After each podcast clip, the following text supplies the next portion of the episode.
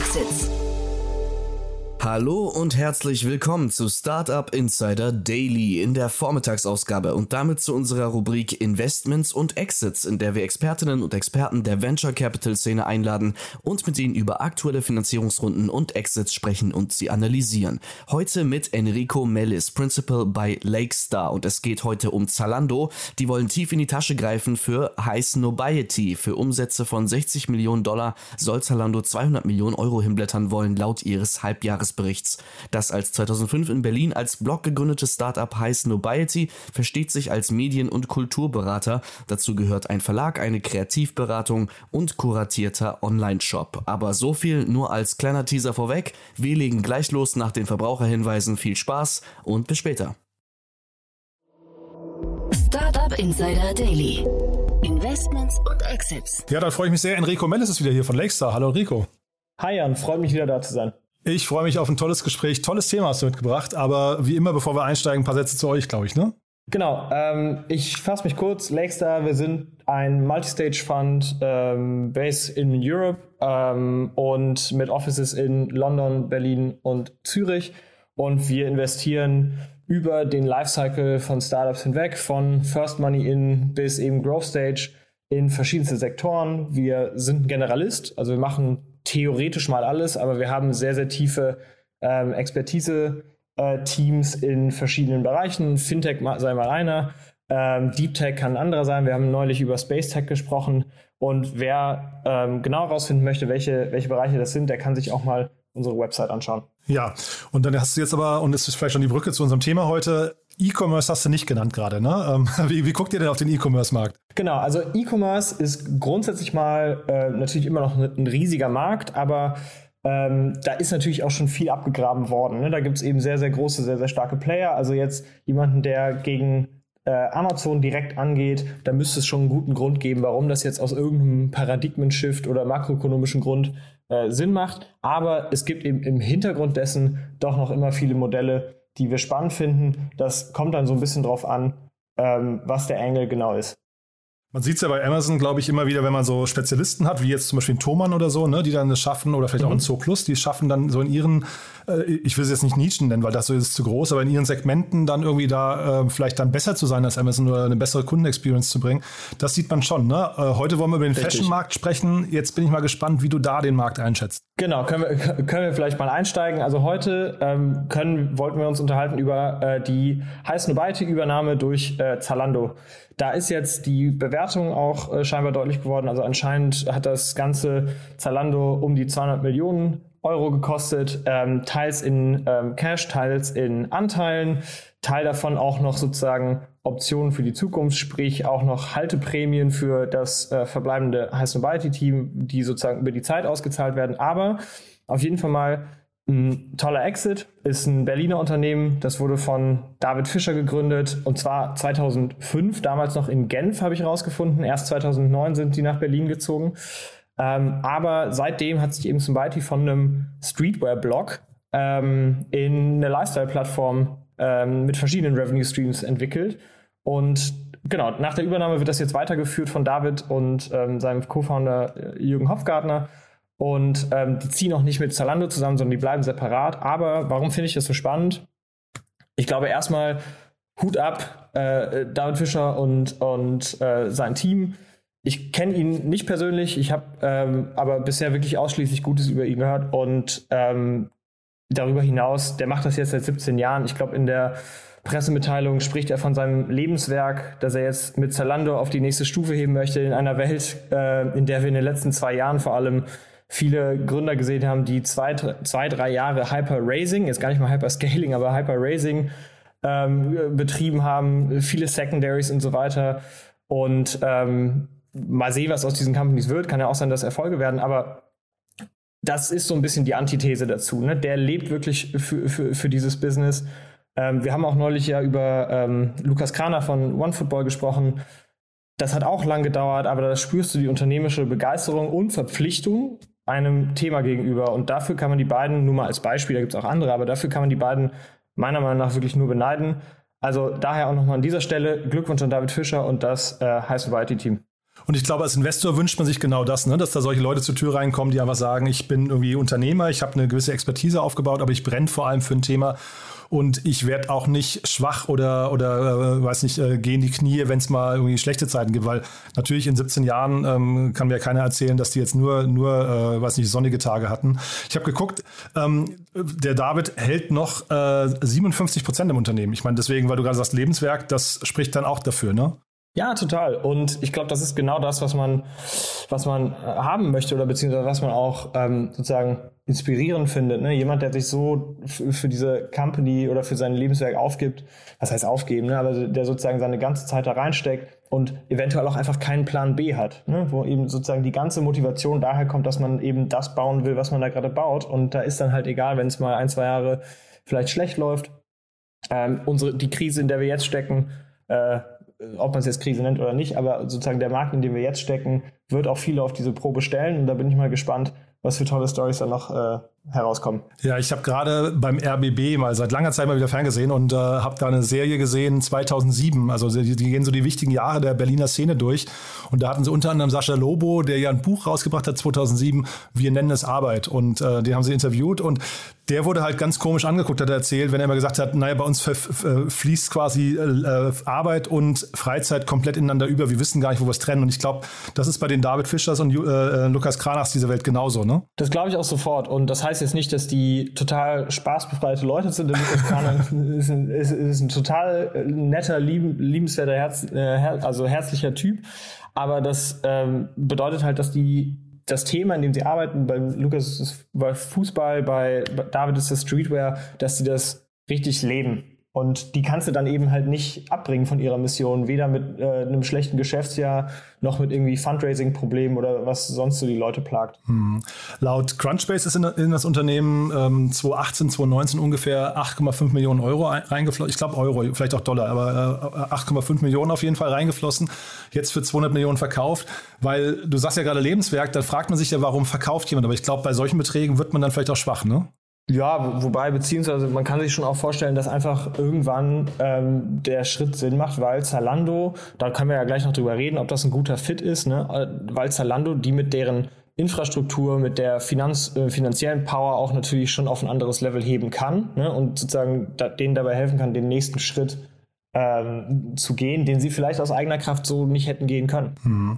Ja, dann lass uns mal drüber sprechen, wie du auf diesen Deal drauf guckst, aus, vielleicht aus beiden Perspektiven. Ne? Also es klang jetzt gerade so, als siehst du zumindest, dass ähm, äh, High Nobiety, ähm, dass die gehoben werden können durch Zalando, dass da so quasi eine neue Power entsteht. Ich habe bei LinkedIn geschaut, die haben 300 Mitarbeiter. Das fand ich schon sehr viel, muss ich sagen. Ne? Das klingt aber auch so, als hätten sie schon ein profitables Business dann dementsprechend.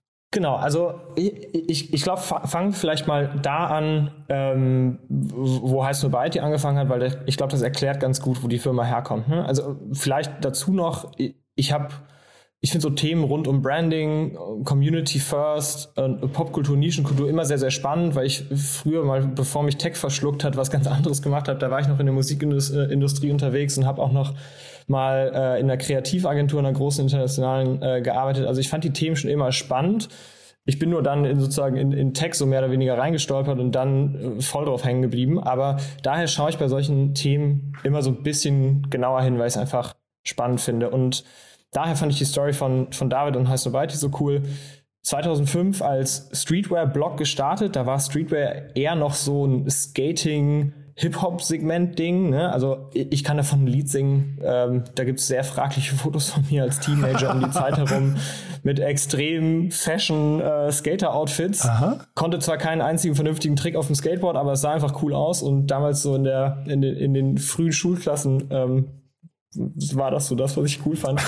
Je nachdem, aber wie man jetzt da drauf schaut, über die Zeit, ja, je nachdem, welche Brille man sich jetzt äh, aufsetzt, über die Zeit ist aus Streetwear ja echt was geworden. Ne? Mhm. Virgil Abloh, Kanye West, Pharrell Williams, das ganze Streetwear-Thema und Hip-Hop sind zusammen ja schon sehr schnell oder über die Jahre sehr zügig in Richtung Elevated Fashion gerückt. Ne? Dann, da sind die Luxury-Brands auf einmal wach geworden. Ups, da bezahlen irgendwelche Kids 250 oder 500 Euro für ein Hoodie äh, von irgendeiner bewerten, begehrten Streetwear-Marke. Diese Supreme-Drop-Strategie ist total eingeschlagen.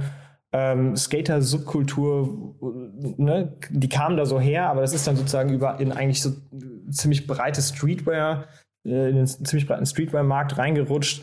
Und die Luxury-Brands haben das anfangs so ein bisschen verschlafen, weil die es natürlich nicht ernst genommen haben. Ne? Und ähm, dann hieß es auf einmal, gut, die nächste Generation von, von Fashionistas, ne, die interessiert sich irgendwie gar nicht für unseren Kram. Und ähm, ganz früh kam dann, oder ganz früh, aber zumindest zeitlich früh kam dann Prada und die waren immer schon irgendwie früher dran mit Sportswear. Diese Linea Rossa, die die haben, ist eben, glaube ich, eine der ersten oder wenn nicht sogar die erste dieser Art. Und ähm, das war sozusagen eine Annäherung eines europäischen Modehauses, eines gestandenen an Streetwear und Sportswear. Und 2019, wenn ich mich nicht irre, haben die dann auch mit High Snobiety sozusagen in Kollaboration das Ganze vermarktet. Ne? Der Blog hatte da, da schon super Reach bekommen und die, die, die, Themen hatten sich da ausgeweitet auf Musik und Kultur und Millionen von Impressions und auf einmal hatte Heiß Nobody 2016 dann, glaube ich, auch eine Kreativagentur, Heiß Nobody Plus. Und die haben Marken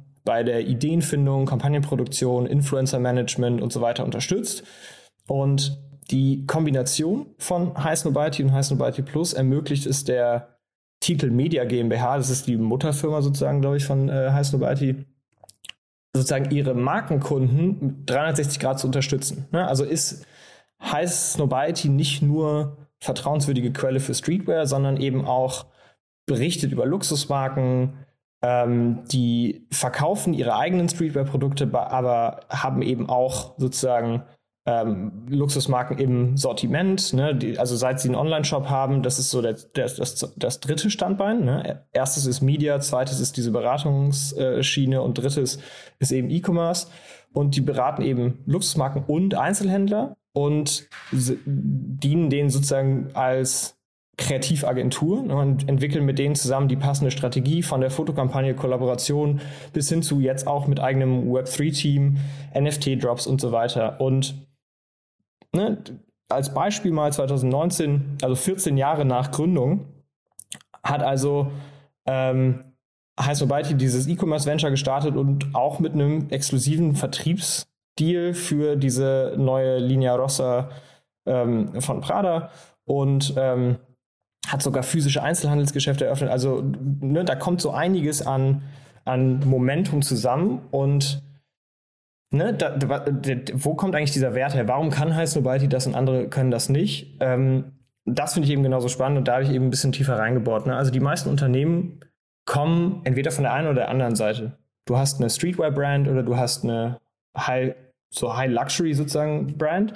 Aber das beides zusammen, das kriegen eigentlich, das kriegt kaum jemand hin. Das ist eben sehr, sehr schwierig. Am Anfang damit, also mit beiden Seiten anzufangen, da fehlt einem so ein bisschen wahrscheinlich die Glaubwürdigkeit. Ne? Also wenn ich jetzt losrenne, Enrico, Wear und ich mache einen ähm, Sweater für 500 Euro, Aha. dann sagen mir alle Beteiligten, glaube ich, ich soll, ich soll, mich lieber mal wieder verziehen. Ja.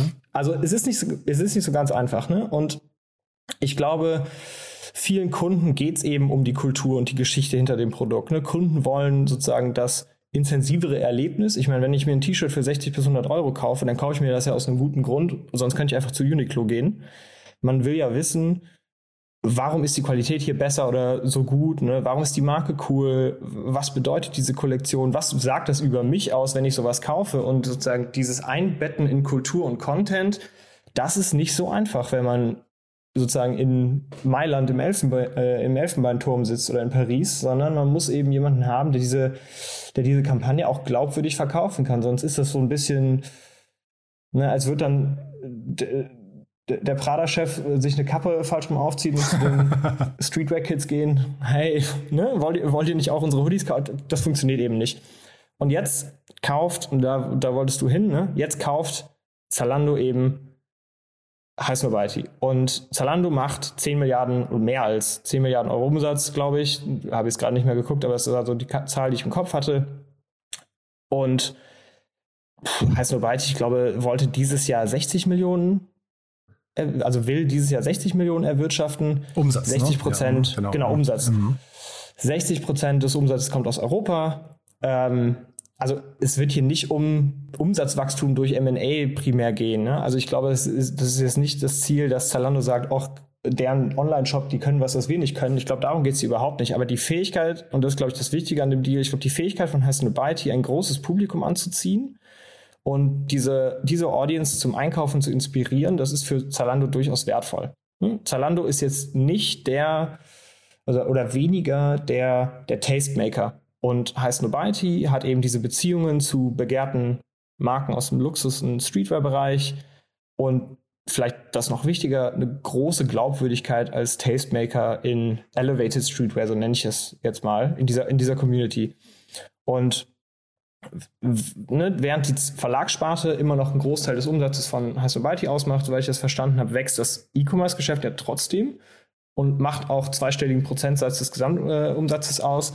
Und die wiederum könnten von Zalandos Backend sozusagen, ne, also Technologie, Vertriebskapazitäten und so weiter, schon auch noch sehr profitieren. Plus einfach wahnsinnig viele Eyeballs, die kaufst du dir natürlich auch mit ein. Ne? Und deswegen also ich finde find die Akquisition sehr spannend, ob das jetzt alles so aufgeht, ne? ob das, äh, ob jetzt vielleicht in der Streetwear äh, Community deswegen jetzt die Leute die Glaubwürdigkeit an Sobalti in Frage stellen. Das mag mal so dahingestellt sein, aber ich finde den Move von Zalando durchaus nicht uninteressant. Der Deal, ich glaube, das ist auch noch wichtig zu sagen, der Deal ist ja eigentlich, glaube ich, schon, der wurde ähm, unter Dach und Fach gebracht, glaube ich, Anfang des Jahres schon. Ähm, und da war der Aktienkurs von Zalando mehr als doppelt so hoch wie heute, ne? weil heute ist Zalando 8 Milliarden wert. Damals waren es, glaube ich, so äh, rund 20 Milliarden. Und dann fällt natürlich so eine, äh, so eine Akquisition, die in, größtenteils in Cash bezahlt wurde, glaube ich, deutlich leichter äh, als jetzt, wo ich, wo ich mich schon frage, ob das nicht eigentlich zu teuer ist, ne? weil der Markt ja seitdem sehr, sehr, sehr stark rückläufig war. Äh, das Finance-Magazin hatte kommentiert, kommentiert, äh, Zalando backt sehr kleine M&A-Brötchen auf die Transaktion, weil die haben gesagt, naja, es gibt ja eigentlich gerade nicht nur Zalando, sondern auch alle anderen haben ja gerade irgendwie eingebrochene Kurse in Westwing und wie sie alle heißen, eine Global Fashion Group und so weiter. Ob man da nicht eigentlich hätte strategisch bessere Moves machen können. Aber wenn ich dir jetzt richtig zuhöre, geht es eigentlich eher darum, dass Zalando lernt, wie man aus den Warenkörben eigentlich mehr rausholen kann, ne?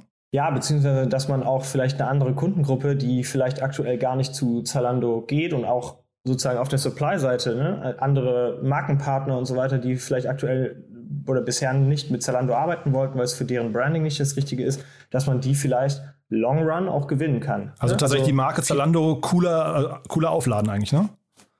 Ja, also tut es meines Erachtens schon. Also ich meine, viele der Sachen, die du zum Beispiel auf Mr. Porter findest, findest du jetzt nicht auf Zalando.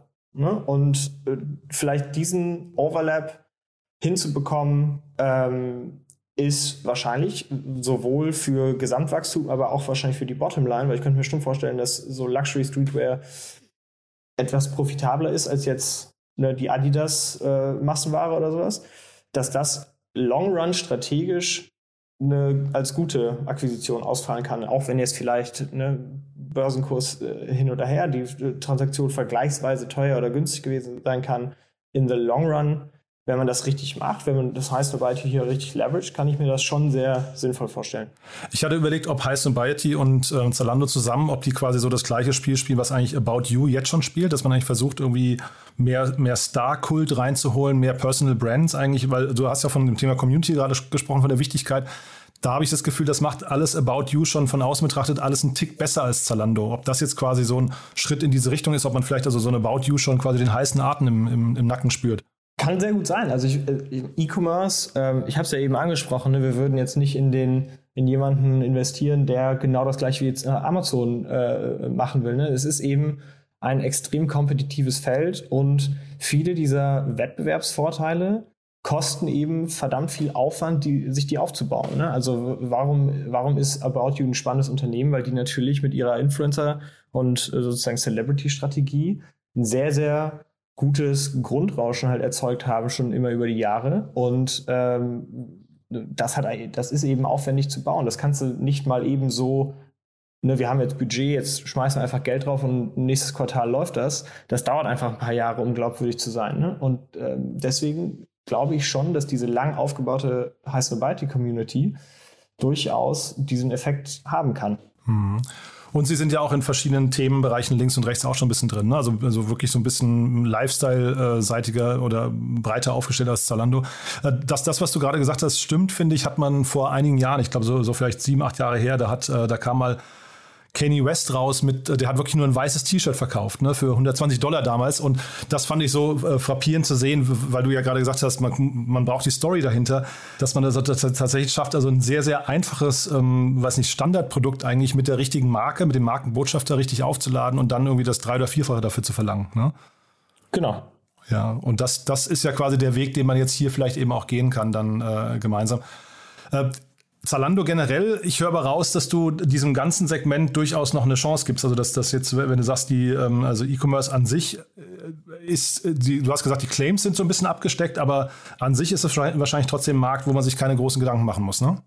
Also ich, was heißt große Gedanken machen? Was ich glaube ist, die Geschwindigkeit, mit der sich Konsumententrends verändern, ist durchaus wahrscheinlich höher als die Geschwindigkeit, mit der sich große E-Commerce-Konzerne verändern. Das heißt, immer wenn sich Ne, schau dir an, wie, wie sich die Einkaufsverhalten zwischen Millennials, da zähle ich jetzt mal äh, mich auf jeden Fall dazu, ähm, und Gen Z verändern. Das haben viele verschwitzt, ne? das haben einfach viele verpasst und das wird weiter so laufen. Es, also die, die Veränderungsgeschwindigkeit nimmt ja eher zu und nicht ab.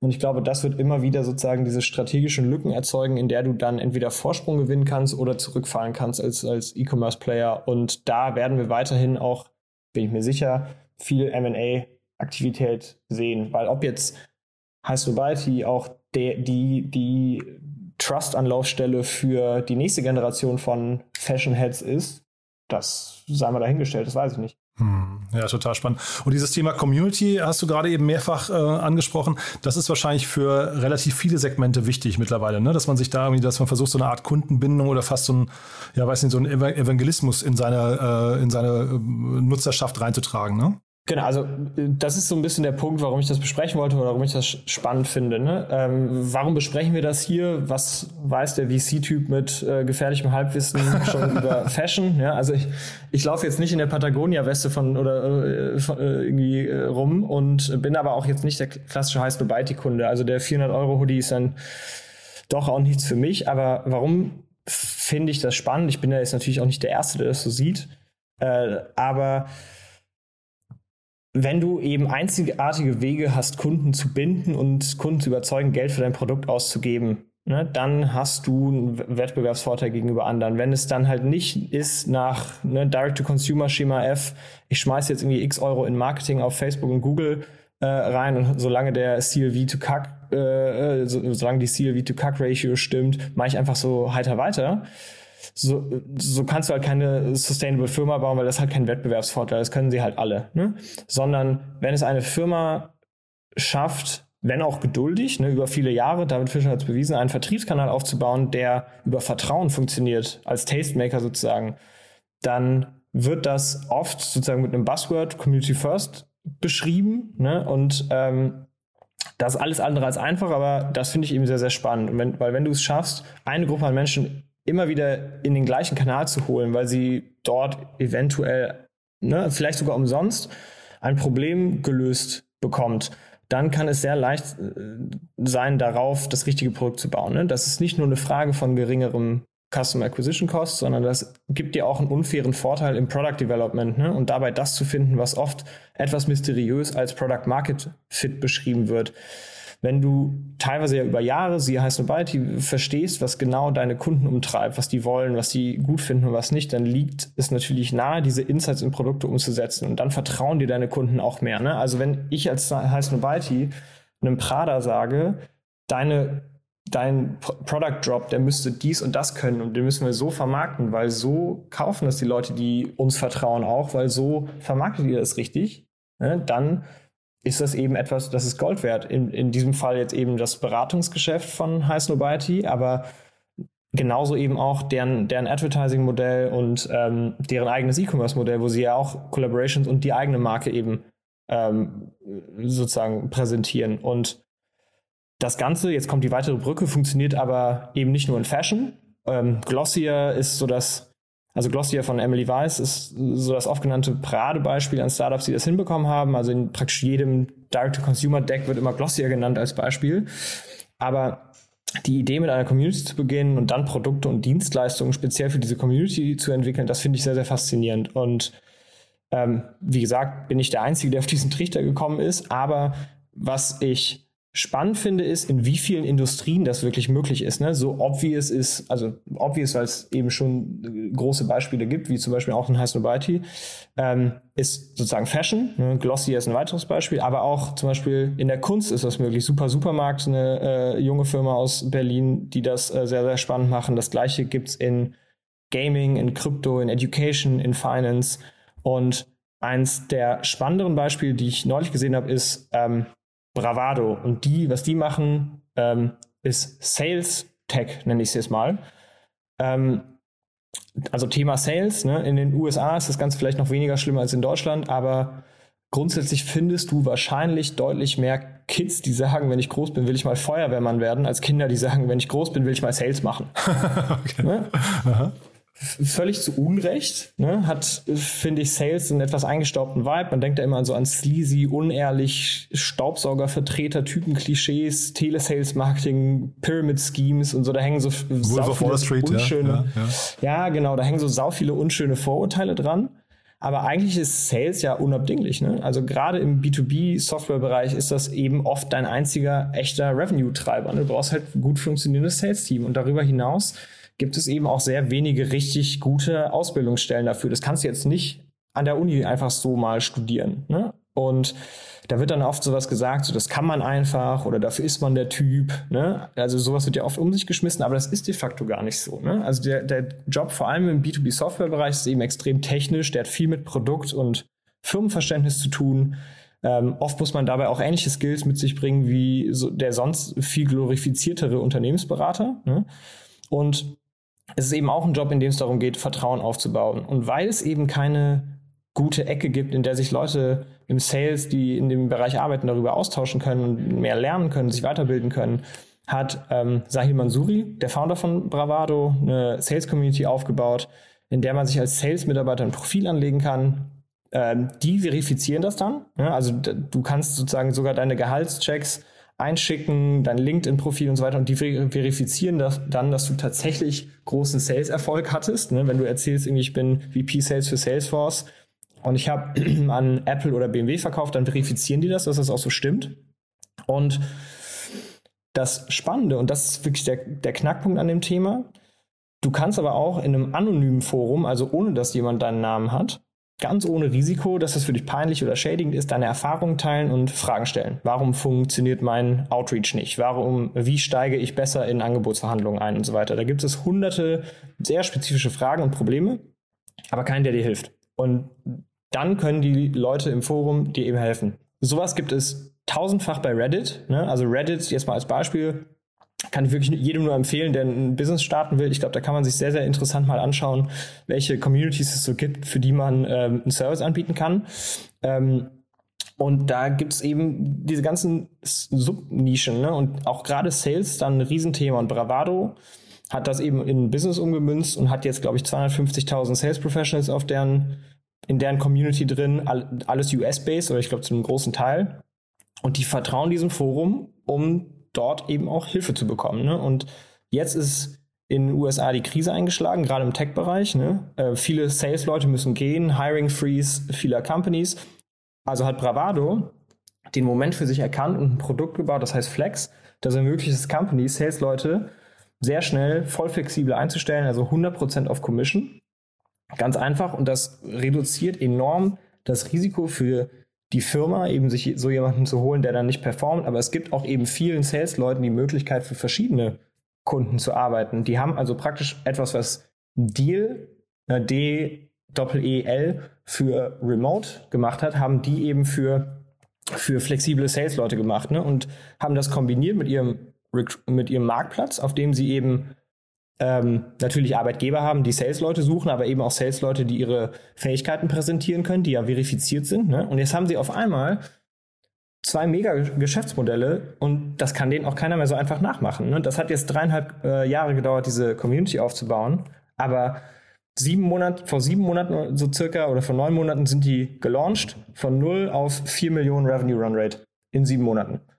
Das muss man auch erstmal schaffen. Ne? Und da hat dann Tiger äh, Global investiert neulich, äh, 25 Millionen Runde, genau. Und ähm, ich würde wetten, dass die raketenartig so weiter wachsen. Ne? Und das hat eben viel Geduld äh, gebraucht und den Willen auch zu bootstrappen. Ne? Aber, und für dreieinhalb Jahre, das ist jetzt echt nicht ohne. Ähm, aber wenn es dann eben fruchtet und da, dann eben richtig. Ne? Und ähm, ich finde das sehr, sehr, ich finde das sehr, sehr spannend. Ich wünschte, ich wäre selber auf die Idee gekommen, aber so ist das leider oft. Und ähm, genau, ich schaue mir bei Lakestar unter anderem besonders eben gerade viel Sales Tech an. Ich finde das gerade sehr, sehr spannend. Und äh, ich glaube, die Welt hat sich seit Salesforce zum Industriestandard geworden ist, nicht aufgehört zu drehen. Äh, da fehlt immer noch so einiges im Markt. Und ich finde eben genauso auch Community First Businesses spannend und ähm, vielleicht sogar auch Gründer, die bisher gar nicht so richtig daran gedacht haben, ein VC-Back-Business zu bauen, ne? die vielleicht eher bootstrapped auf ihrer Community sitzen und äh, sich überlegen, jetzt sozusagen den, den, den, den, äh, die nächste, das nächste Level zu zünden. Und ähm, ja, ich würde mich auch freuen, wenn sich solche Gründer bei mir melden und man mal darüber sprechen kann. Ja, dieses Community First finde ich total plausibel. Ich habe mich gerade, wenn ich dir zugehört habe, weil äh, habe ich mich gefragt, die Parallelen zwischen Bravado und äh, Heist Nobiety sind ja relativ offensichtlich, ne? Weil wenn du sagst, beide irgendwie gebootstrapped, das war ja bei Heist Nobiety eigentlich auch der Fall, ne? Dann mhm. habe ich mich gefragt, ob, ob die dann auch automatisch, wenn du so auf die Community setzt, automatisch auch eine längere Zeitspanne mit einkalkulieren musst, weil es klang in beiden Fällen so, dass man erstmal eine lange Aufbauphase braucht, dann aber eigentlich ein sehr verteidigbares Business hat, ne? Genau, also ich bin mir ziemlich sicher, dass es sehr, sehr schwierig ist, so eine Community aufzubauen und dass es auch einfach organische Zeit braucht, ne? weil ich glaube, der, der, der, der Kernpunkt bei einer gut funktionierenden Community ist sozusagen Trust und den kannst du schlecht kaufen. Ne? Ähm, ich glaube, der entsteht über Zeit, der entsteht über viel Legwork, ne? Content machen, ähm, Community bauen, die Le richtigen Leute einladen, vielleicht sogar ein Referral-System. Ne? Also ähm, da gibt es ja auch so geschlossene Slack-Gruppen und so weiter. Äh, für Gründer zum Beispiel auch in, äh, in, in, in Berlin mal, Builders Network mal als Beispiel. Und ähm, diese Sachen aufzubauen, das dauert lange, aber das kann eben sehr rewarding sein. Und da gibt es dann eben Gründer, die schaffen das, den Kopf immer knapp über Wasser zu halten, lange genug und dann irgendwann schlägt der richtige Moment ein dafür muss man viel Geduld und Willen mitbringen und dafür braucht man die Motivation, die ein David Fischer scheinbar gehabt hat. Mhm. So, jetzt mit Blick auf die Uhr sind wir eigentlich schon über die Zeit. Äh, ich wollte nur trotzdem noch mal ganz kurz äh, zwei Verständnisfragen, weil zum einen hast du gerade eben so relativ selbstverständlich äh, den CLV to CAC äh, Ratio hast du gerade genannt. Ja, vielleicht, dass du das noch mal kurz erläuterst, wie ihr da drauf guckt, ja, was das genau ist und wie, wie, wie ihr da drauf schaut. Und dann wollte ich mit dir noch mal ganz kurz über die Earnout-Phase sprechen. Ähm, hier ist jetzt, glaube ich, keine Zeit genannt worden im Fall von High Nobiety, aber es waren, sind, glaube ich, 15 Millionen, die dann quasi nochmal an Prämien bezahlt werden. Ist das so auch ein typischer Case, wenn ich verkaufe, dass ich dann in der Regel die, die Gründer und das, das äh, weiß nicht, das äh, Management-Team nochmal incentiviere mit so, in dem Fall jetzt wahrscheinlich dann roundabout 8% der, der Verkaufssumme? Also typischerweise schon, ne? weil was du natürlich vermeiden willst als, als Käufer von so einer Firma ist, dass ne, hier paar Millionen überwiesen und Gründer sagt sofort, gut, das war's, ich habe hier nichts mehr zu tun, die Firma gehört mir auch nicht mehr, meine Motivation ist jetzt weg. Du musst natürlich schon die Incentive schaffen, das jetzt einmal zu integrieren in, in, in den Käufer ne? oder, oder Verkäufer und Käufer irgendwie zu äh, verbinden und das dann auch äh, sozusagen ähm, erfolgreich zu machen. Ne? Und deswegen hast du halt oft diese Earnout-Strukturen, in die ja oft auch an äh, gewisse Meilensteine äh, gekoppelt sein können. Ne? Muss alles nicht sein, gibt auch Fälle, wo das nicht so ist. Und meistens so zwei, drei Jahre, ne, glaube ich, oder? Genau, macht, macht auch Sinn, weil so, gerade so eine so ein M&A-Prozess mit einem Zalando, der geht auch jetzt nicht von heute auf nächste Woche. Ja, ich habe mir mal angeschaut, wie viele Leute da involviert waren. Das waren, glaube ich, allein auf heißen Beispielseite. Es gibt so, eine, so ein Posting von der, von der äh, Kanzlei, die das betreut hat. Das waren, glaube ich, auf deren Seite allein über 20. Ja, das war, ist, also, ne, und dann kommen nochmal PricewaterhouseCoopers dazu und so weiter auf, auf Zalando-Seite. Kann man sich schon vorstellen, was das hinterher für, für einen äh, Aufwand bedeutet, ja. Und dann trotzdem nochmal dieses CLV to CAC Ratio. Ähm, was, was hat es damit auf sich und wie schaut ihr da drauf? Genau, also das ist Customer Lifetime Value zu Customer Acquisition Cost. Ne? Die, die Frage ist sozusagen, Customer Lifetime Value, wie viel Geld kann ich mit meinem Kunden über die Zeit, die er mein Kunde ist, verdienen? Ne? Da stecken bei, je jünger die Company ist, desto mehr Annahmen stecken da drin, die auch falsch sein können. Ne? Aber die Überlegung ist zum Beispiel angenommen, ich verdiene jetzt irgendwie ein paar tausend Euro mit meinem Kunden im Jahr als SaaS-Produkt und der Kunde bleibt aber zehn Jahre, dann ist das eben mein Customer Lifetime Value. Ne? Wenn aber ähm, genau, und dann hast du Customer Acquisition Cost, äh, die ja davon abhängen, wie viel du Geld ausgeben musst, um deinen Kunden zu gewinnen. Das kann jetzt Marketing sein, das kann aber auch Sales und Marketing sein oder nur Sales. Hängt so ein bisschen von deinem Kanalmix ab. Und diese Ratio muss eben halbwegs gesund sein. Ne? Also die sollte mindestens mal über eins sein, das wäre schon, das wäre schon super.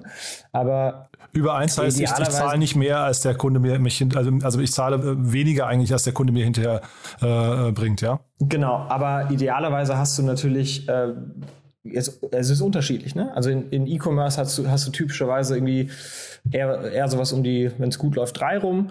Und äh, bei sehr, sehr gesunden SaaS-Businesses, die jetzt nicht zu viel Konkurrenz haben und die ein easy sell sind, hast du eben teilweise sehr, sehr hohe Multiples. Ne? Irgendwie 6, 7, 8, 9, 10, 12, 15. Ne? Ähm, kommt so ein bisschen auf den Markt an und wie gesagt, da stecken viele Annahmen drin, die das Ganze dann auch hinterfragbar machen, aber am Ende ist das ja auch eine Darstellung der Kapitaleffizienz. Ne? Wenn ich einen Kunden, wenn ich einen Kunden gewinne, wie schnell kriege ich das Geld wieder rein, sozusagen das ich ausgegeben habe, um den zu gewinnen. Und deswegen ist das eine sehr, sehr interessante Metric, die man sich eben oft anschaut. Wollte ich gerade sagen, also es klang vorhin so, als wäre das ein Thema, auf das ihr immer schaut, ja? Oder zumindest bei, bei SaaS-Business wahrscheinlich, ne? Ja, aber natürlich eben auch bei einem, ähm, bei einem E-Commerce-Geschäft, ne? Wenn du jetzt irgendwie äh, in einem sehr, sehr harten kämpften Markt unterwegs bist, wo eben viele auf die gleichen AdWords bieten, dann gehen eben die Preise für diese AdWords hoch und dann musst du irgendwo das Geld anders natürlich reinholen, ne? weil sonst tendiert das halt so gegen Null. Amazon hat es ähm, hat's ja, hat's ja bewiesen, ne? deine, deine Marge ist meine Opportunity. Da, da segeln so einige sehr, sehr hart am, am Wind, aber das kann eben halt auch schief gehen. Da ist ja mit, mit, wenn du gerade sagst, Perspektive zehn Jahre auch ein bisschen schwierig, so in die Zukunft zu prognostizieren. Ne? Aber also, wie gesagt, mit Blick auf die Uhr, äh, Enrico, das war jetzt nur mal so, weil du das so quasi so nebenbei wie selbstverständlich hast fallen lassen. Äh, mega spannend, finde ich. War generell ein sehr, sehr spannendes Gespräch heute, fand ich. War, steckt unglaublich viel drin, äh, waren ganz viele verschiedene Aspekte, die man, glaube ich, nochmal sortieren muss. Ne? Community First, Wichtigkeit von Branding, ähm, wie verjüngt sich eine Marke und so weiter. Also haben wir, glaube ich, echt viele Punkte äh, gestreift. Und trotzdem bleibt für mich nach wie vor die Frage, ob der, ob der Fit jetzt hier so gut ist, dass es 200 Millionen wert ist. Das kann ich noch, also bin ich wirklich sehr gespannt, was die Zeit da zeigen wird. Ja. Das, das wissen wir alle noch nicht, aber ich bin sehr gespannt. Wir können uns das anschauen über die nächsten Jahre. Cool. Danke, dass du da warst, ja? Und dann bis bald. Danke dir, hat mir sehr viel Spaß gemacht. Ciao, ciao. Startup Insider Daily, Investments und Exits. Der tägliche Dialog mit Experten aus der VC-Szene. Das waren Jan Thomas und Enrico Mellis, Principal bei Lakestar, über Zalandos Ambitionen bezüglich High Snobiety. Nicht vergessen, wir sind schon um 13 Uhr wieder für euch da mit Maxi Matthissen, CEO von Femna Health. Femna bietet mithilfe eines virtuellen Zugangs zu ausführlicher Diagnostik, Aufklärung und Beratung sowie integrativen therapeutischen Lösungen und weiterführende Begleitung für die Frauengesundheit. Das Femtech aus Berlin hat erfolgreich eine zweite Finanzierungsrunde abgeschlossen. Mehr dazu heute um 13 13 Uhr. Für heute Vormittag war es das erstmal mit Startup Insider Daily. Ich wünsche euch einen angenehmen Resttag und hoffe, wir hören uns später wieder. Bis dahin, ciao.